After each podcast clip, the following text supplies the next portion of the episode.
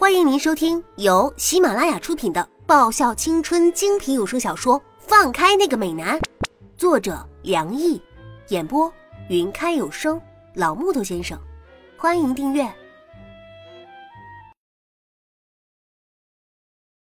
第一百一十集。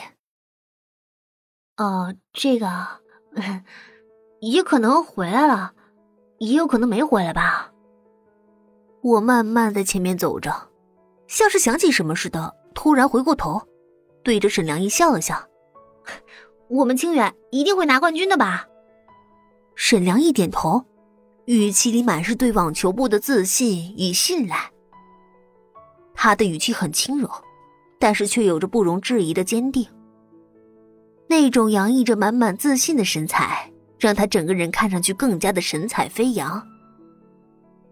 虽然不像是李英学长那样有着君临天下的不凡姿态，但是却有着谈笑间强弩灰飞烟灭的气势。这样的沈良义部长真的是很吸引人的视线的。在那之后，谁也没有开口说过一句话。我和沈良义就这样静默的走在回我家的路上，只是这么静静的走着。我想。如果这条路有一辈子那么长，我也甘愿这样静静的走下去。如果有那个可能的话，但是，只要是路，总会有到尽头的那个时候，就像是人生一样，也会有到底的时候。部长，我想，我想我会离开很久。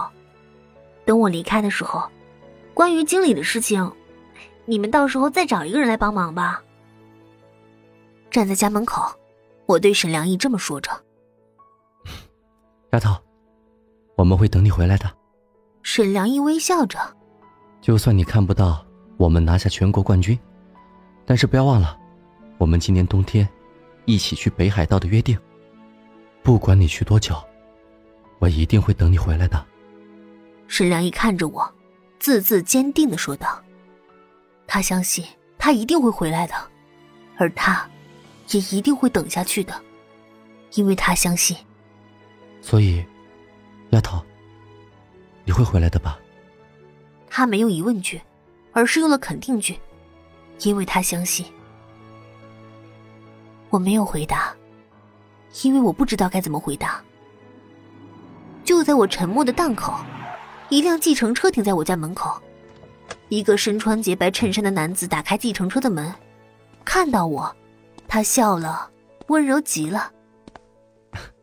叶子，我回来了。他笑着说道，语气中满是宠溺和疼惜。哥，我低声叫着，然后像小土狗一样撒开蹄子冲进他的怀抱中，紧紧抱住他精瘦的腰身，然后把头埋到他的怀里。这是沈良义第一次看到叶芝的亲生哥哥。那个听说一直在有一些国家当战地医生的人，叶子言。那是一个很温柔、有着儒雅学者气息的男人。就一眼，他就觉得这个哥哥眼中的疼溺超过了，而他心中不安的预感渐渐加深了。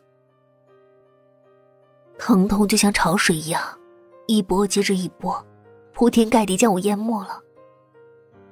我趴在床沿上，半跪在床边，紧紧攥着被子的手指因为用力过度而微微泛白。我狠狠咬住自己的下唇，不让自己因为疼痛而呻吟出声。最近两天，发作的次数越来越频繁了，持续时间也越来越长。还好，刚刚没在饭桌上发作，要不然就麻烦了。敲门声在房间门口响起。叶子，我可以进来吗？哥哥那温柔的声音在门外响起。等一下，我咬牙闷声说道：“我现在我在换衣服呢。”门吱呀一声打开了。我说了，我我在换衣服，你出去。我惨白着一张脸，顺手把被子扯下来，把自己包围在其中。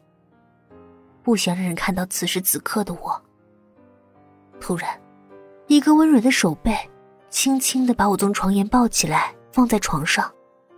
知道任性的后果了吧？疼得厉害吧？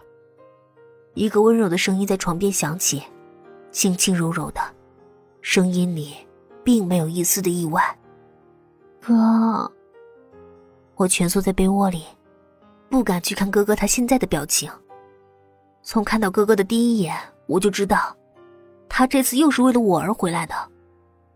他原本的计划是在这个月底才会回来，大概是因为我极度的不配合，让秦朗通知了我哥我病又复发的事情吧。所以早就知道情形的哥哥见到我病发，也没有什么好意外的。唉，还想任性多久啊，叶子？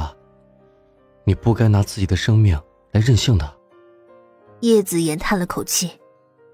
他最不放心的人就是他了，尤其是去年他得了骨肉瘤这种复发率极高的病，他就一直在担心复发的问题。没想到，他担心的事情还是发生了。他只是要这个丫头健康快乐的活着而已，没想到这个心愿，也是一个奢侈的。可是，明明知道自己复发了。这个丫头却冒着可能扩散的危险，不肯乖乖配合治疗，她都不知道说什么好了。叶子，马上办理住院治疗手续吧。叶子言深深叹了一口气，不能再由着你任性下去了。两天，你就再让我，再让我任性两天。我从被窝中伸出手，拉住哥哥的手，像是小时候一样。每次我犯了错，只要这样拉着他的手撒个娇，不管有天大的事情，他都能原谅我。不可以，绝对不行。可是这一次，哥哥却不像以前一样什么都由着我。他那温柔的脸庞带了些沉郁，语气很是坚定。哥，我忍着痛叫着。我知道我自己在做什么，我已经成年了，我会为我自己的行为负责任的，啊！负责？你怎么负责？浪费生命，就是你这个成年人该有的行为吗？你知不知道，两天的时间可以改变多少事情？所以，你要尽早的去医院治疗。你以为看着你这个样子，我们会好受吗？你以为你还能瞒爸妈瞒多久？爸妈知道了之后，会有多担心？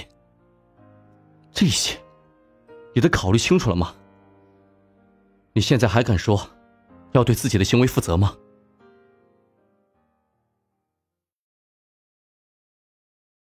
本集已播讲完毕，记得顺便订阅、评论、点赞、五星好评哦！